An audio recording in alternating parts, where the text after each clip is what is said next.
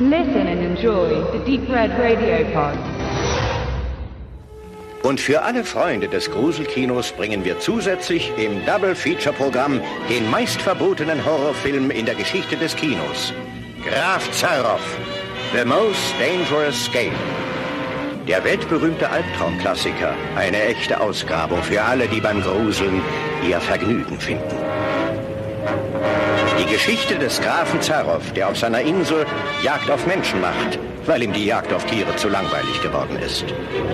Der Preis der Jagd ist eine zarte, schutzlose Frau.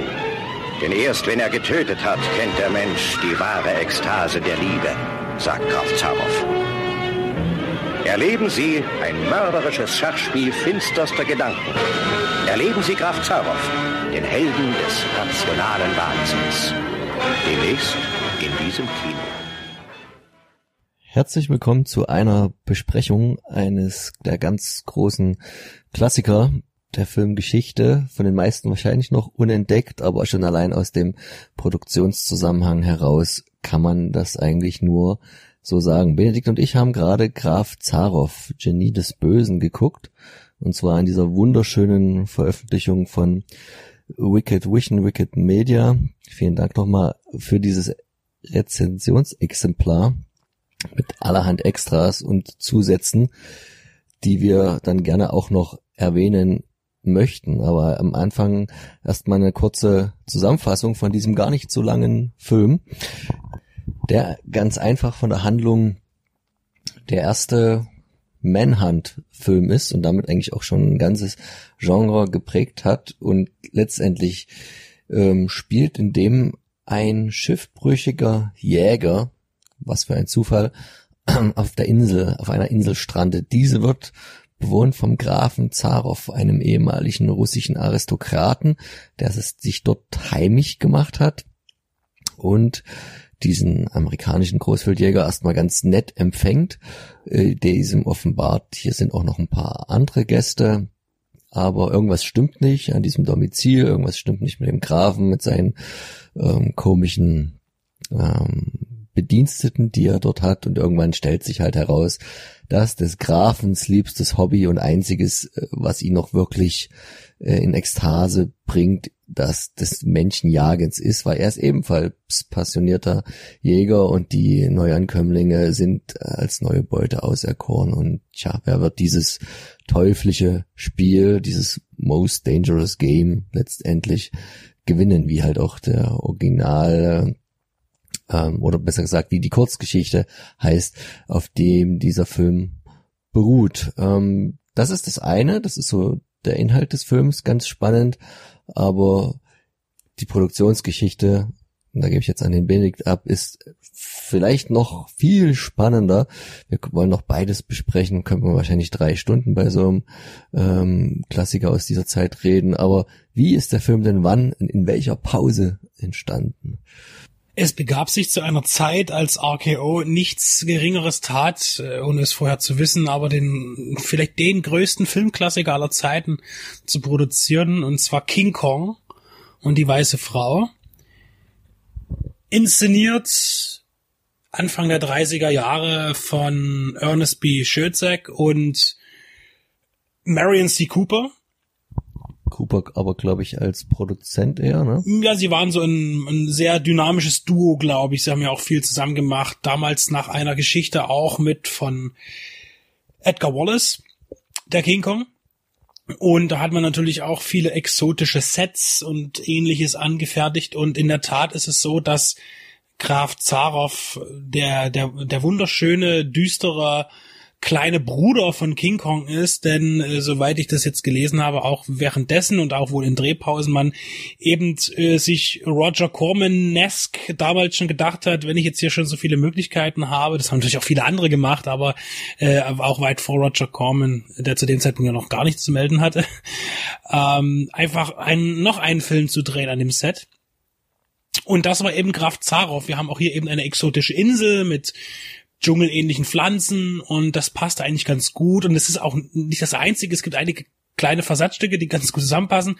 Zum Beispiel spielt auch eine Schlucht hier mal eine, eine wichtige Rolle, was auch bei King Kong der Fall ist. Das können jetzt nur Zufälle sein, aber es fällt halt doch auf, wenn man es weiß.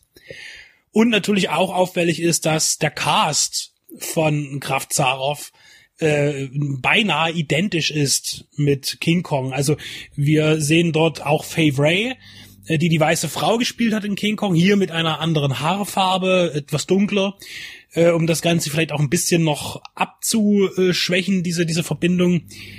Robert Armstrong spielt mit, der den Carl Denham in King Kong spielt. Hier hat er eine weniger rühmliche Rolle als ja saufender Bruder von Frave Ray, die auch Eve heißt in diesem Film. Und natürlich Noble Johnson spielt mit, hier einen Russen.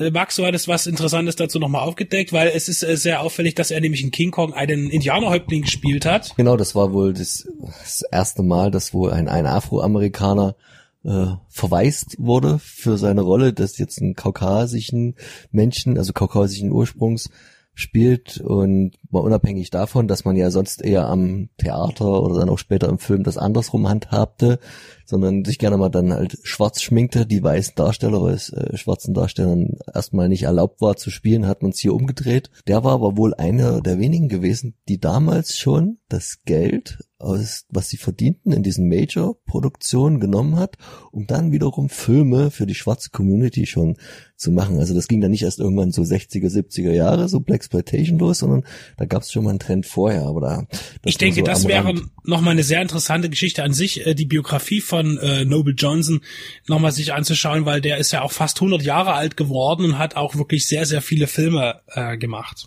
Nochmal zurück zu dem Fakt, dass das die natürlich auch die gleichen Leute hinter der Kamera und die gleichen Leute vor der Kamera waren bei King Kong und ähm, jetzt bei Kraft Zaroff. Die Filme haben einen sehr engen Produktionszusammenhang, aber das war ja damals durchaus gang und gäbe, dass es, dass die Schauspieler waren ja Angestellte der jeweiligen Studios und da kann man noch mal einen kleinen Exkurs machen und da will ich aber vorher noch mal sagen, habe ich mir das jetzt in sehr kompakter Form aus dem sehr guten äh, Booklet angelesen, was der gute Freund Clemens Williges geschrieben hat. Alles, was ihr so jetzt von mir so an Fakten hört, ist da sehr gut zusammengetragen und das auch sehr kompakt. Ähm, auch äh, eine Sache, warum diese Veröffentlichung so empfehlenswert ist. Und damals muss man ja sagen, gab's die Big Five der großen Hollywood Studios und das war MGM, Warner, Fox, Paramount und halt, wie der Benedikt schon sagte, ohne es näher zu erklären, RKO, Radio Keith Orpheum Pictures. Die ersten vier, also die ganz großen, die bestanden ja schon während der Stummfilmzeit, während das hier produzierende Studio ein ganz neu gegründetes war, die ganz schnell durchstarten wollten. Das gelang ihnen gar nicht so sehr richtig gut, erst dann so richtig in den 40er Jahren. Und das Spannende ist, es gab dann noch so ein paar kleinere. Dann gibt's nämlich noch die, die Little Free und das waren Columbia, United Artists und Universal.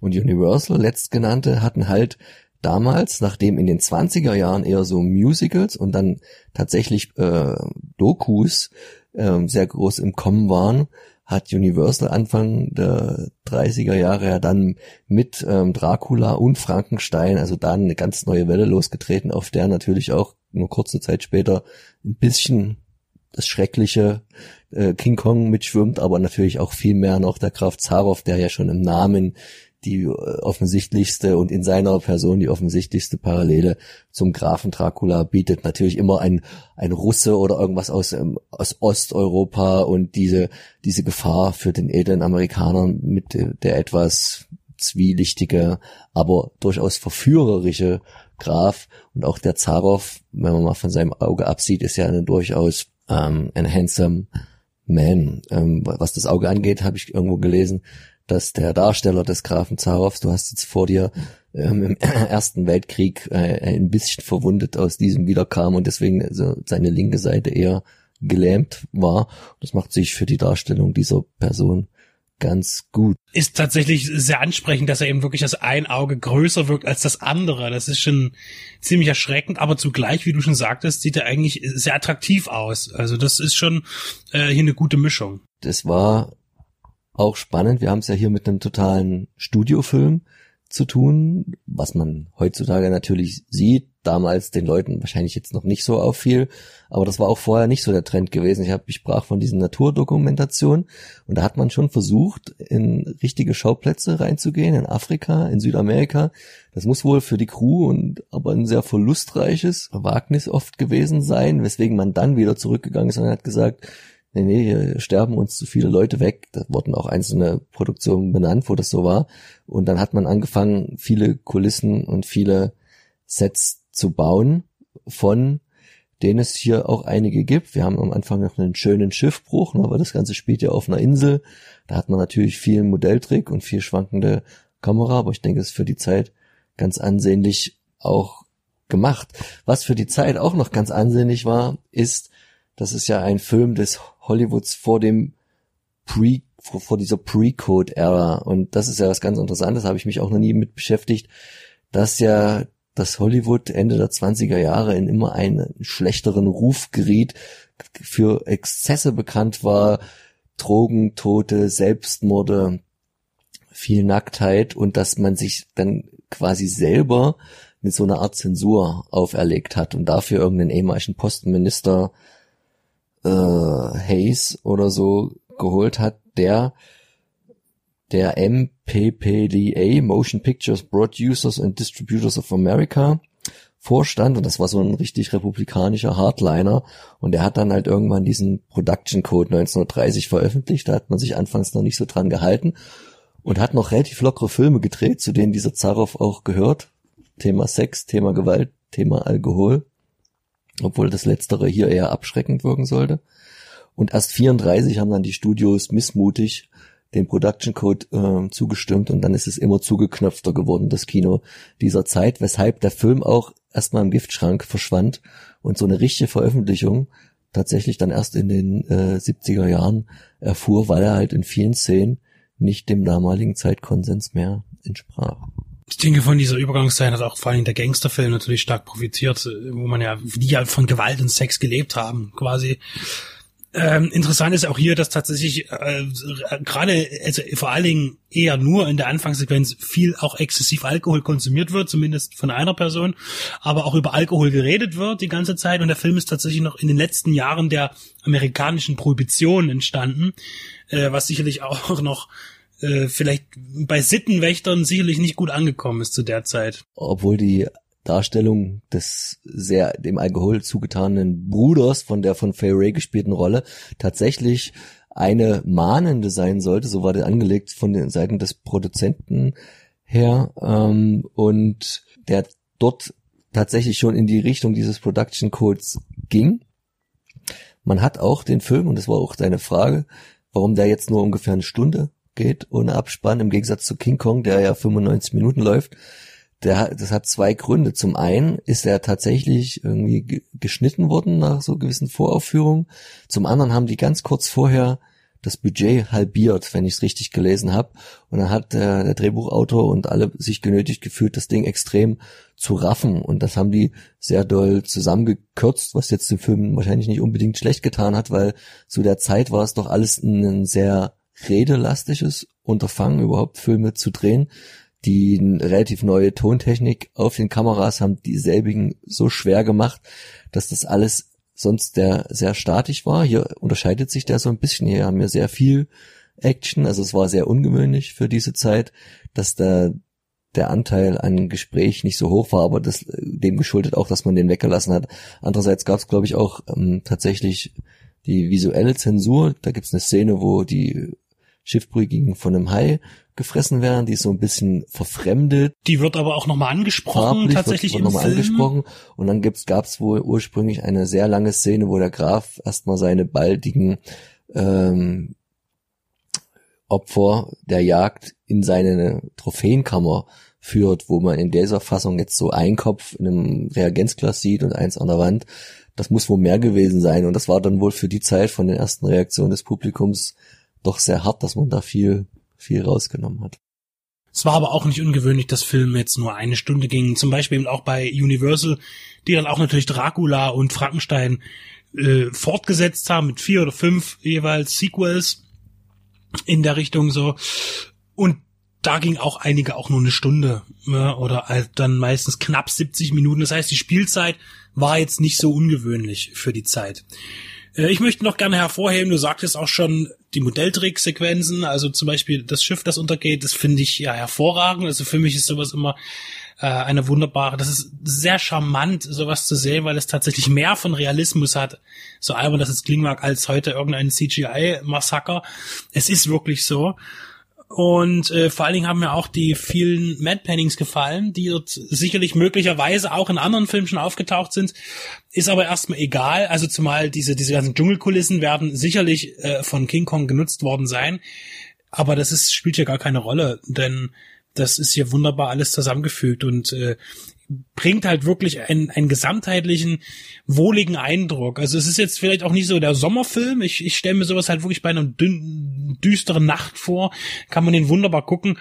Und vor allen Dingen die Laufzeit von 63 Minuten im Blu-ray-Format ist nun wirklich auch insofern genial, dass der Film trotzdem äh, nicht nicht zu kurz wirkt, finde ich. Er ist halt, er ist sehr flüssig, sehr schnell, viel Kinetik drin, genau, viel Action, es wird viel gelaufen, viel gerannt äh, ist ja auch ein Jagdfilm. Und äh, in, der Gesamtheit fehlt dem Film wirklich überhaupt nichts eigentlich. Also an, an der Dramaturgie nicht. Der Film ist nicht langweilig. Äh, es soll auch Filme geben, die sicherlich nach einer Stunde langweilig sind. Das geht hier gar nicht. Und deshalb ist es wirklich äh, optimal. Also ich finde es großartig. Er hat auch als einer der ersten so einen richtigen Score. Also in den Anfangszeiten des, des Tonfilms hat man sich oft darauf beschränkt, Filmmusik dort einzuspielen, wo auch tatsächlich von der Handlung vorgesehenerweise Musik drin war, oder jetzt Beispiel bei dem Musical, wenn halt gesungen wurde, aber dass er an relativ vielen Stellen so diese dramatische Untermalung hatte, war auch noch gar nicht so alt zu dem Zeitpunkt. Interessanter Fakt war aber auch das Gebra der Gebrauch von Licht und Schatten, wie auch im, im Booklet darauf hingewiesen wird, auch wenn ich das jetzt, wenn man es mal genau danach den Film, ich habe ihn jetzt zum zweiten Mal gesehen, beobachtet, nicht ganz stimmt, aber von der Tendenz her ist das schon gut. Diese zwei Gesichtshälften des Graf Zarow, diese eine unversehrte rechts und die eine die durch diese Lähmung links, wo das Auge zum Teil, wenn das dann auch noch rausfährt, hat auch eine große Narbe an der so Stelle. groß erscheint. Die, das wird unterschiedlich ausgeleuchtet. Am Anfang des Films, wo er noch so gut ist, äh, sieht man ihn oft von rechts und dann, wenn sich dann sein Böses von innen nach außen gekehrt hat, ist er dann gerne mal von, von links in Szene gesetzt. Also der ist da hochwertig auf, auf allen künstlerischen künstlerischen Ebenen über den Kleidungsstil der damaligen Zeit. Wenn dem Hauptdarsteller die Hosen quasi bis unter die Arme reichen, kann man natürlich streiten.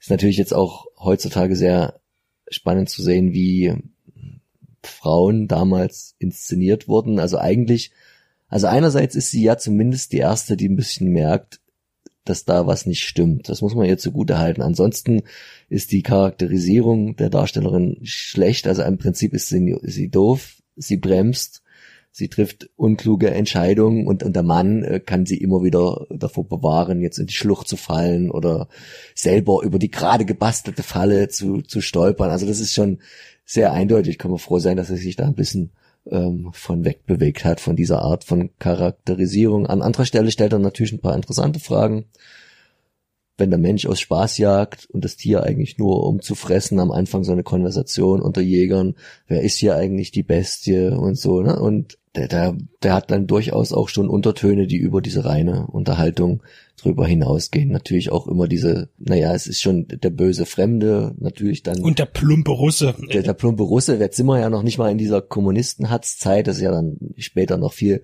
viel schlimmer geworden, aber es ist trotzdem immer, immer das Fremde gewesen, der böse, dann natürlich auch noch eine deutsche Pistole und, naja, der, der anständige Amerikaner, ne, um, noch er hat nur ein Messer noch ziemlich schwarz-weiß im wahrsten Sinne des Wortes.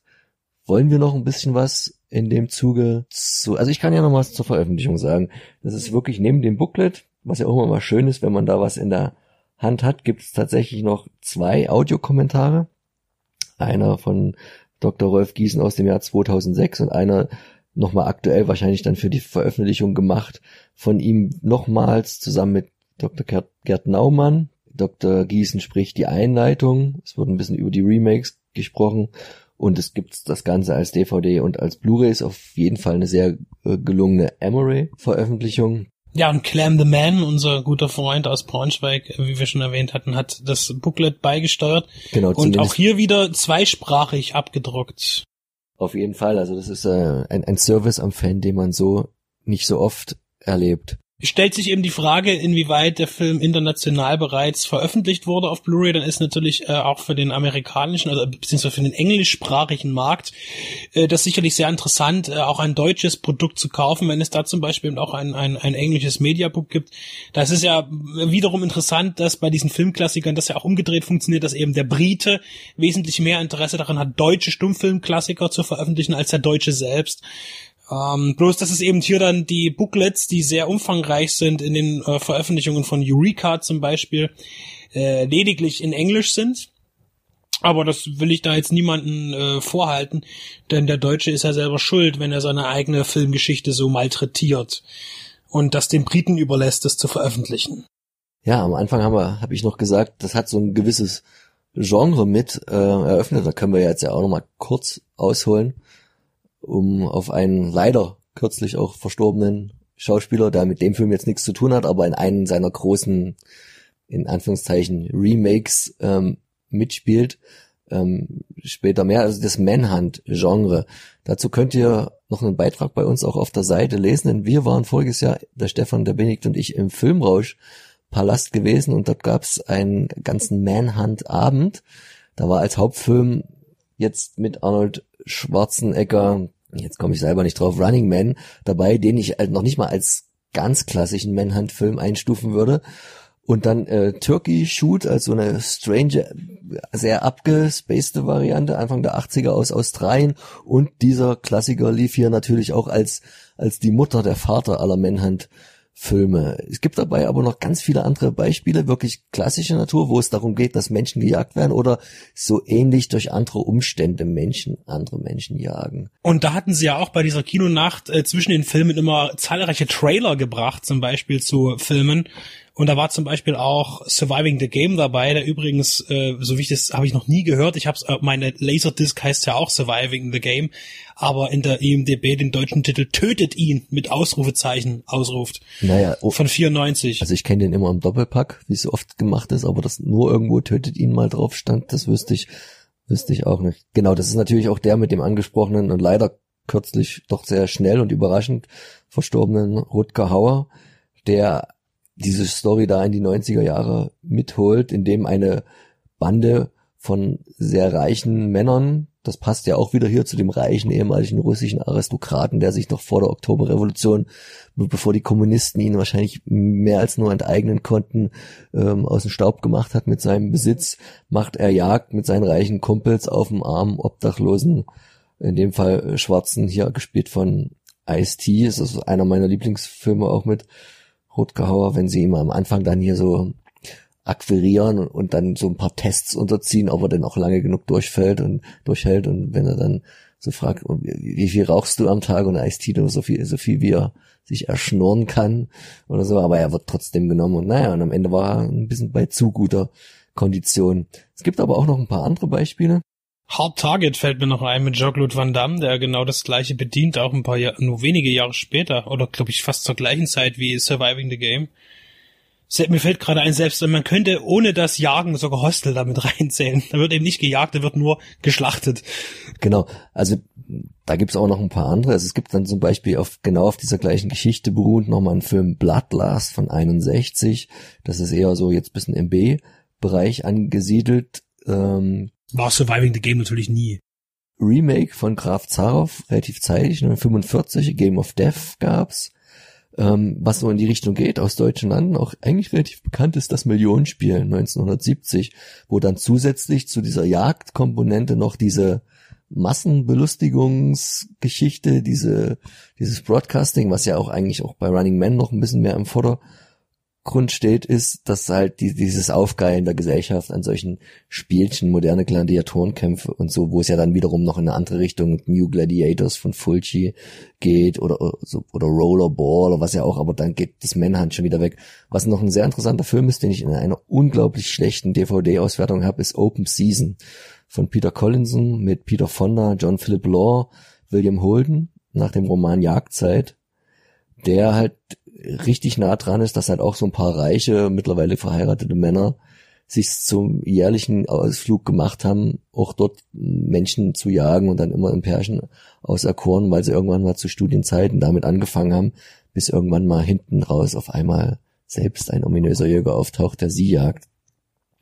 Genau, neuere Filme sind noch der, weiß ich nicht, Killing Season. Du hast geguckt mit De Niro und. Hm, nein, also den würde ich da jetzt nicht mit reinzählen, zumal der Film unheimlich schlecht ist und weder für Travolta noch für De Niro äh, oder selbst für die Rocky Mountains keine gute Werbung sind, denn den Film hat in Rumänien gedreht und das ist äh, nichts gegen Rumänien, aber De Niros Rolle sollte ja übrigens erstmal für die Wiedervereinigung von Face Off äh, Nick Cage übernehmen, aber das hat dann nicht geklappt. Ich ja, denke, das hätte sogar noch irgendwie was Lustiges gehabt, aber äh, also den Film ganz, ganz, gar, gar keine Empfehlung ganz weit wegschieben. Genau, lieber dann mal sowas gucken, was jetzt nicht mehr direkt als Menschenjagd beginnt, aber in solchen Ende zum Beispiel halt die Klassiker wie ähm, beim Sterben ist ja der Erste oder die letzten Amerikaner. Ne? Das ist jetzt nicht das Grundthema, aber am Ende geht das in eine ähnliche Richtung. Und wer es lieber nett äh, lustiger mag, nimmt dann Death Race.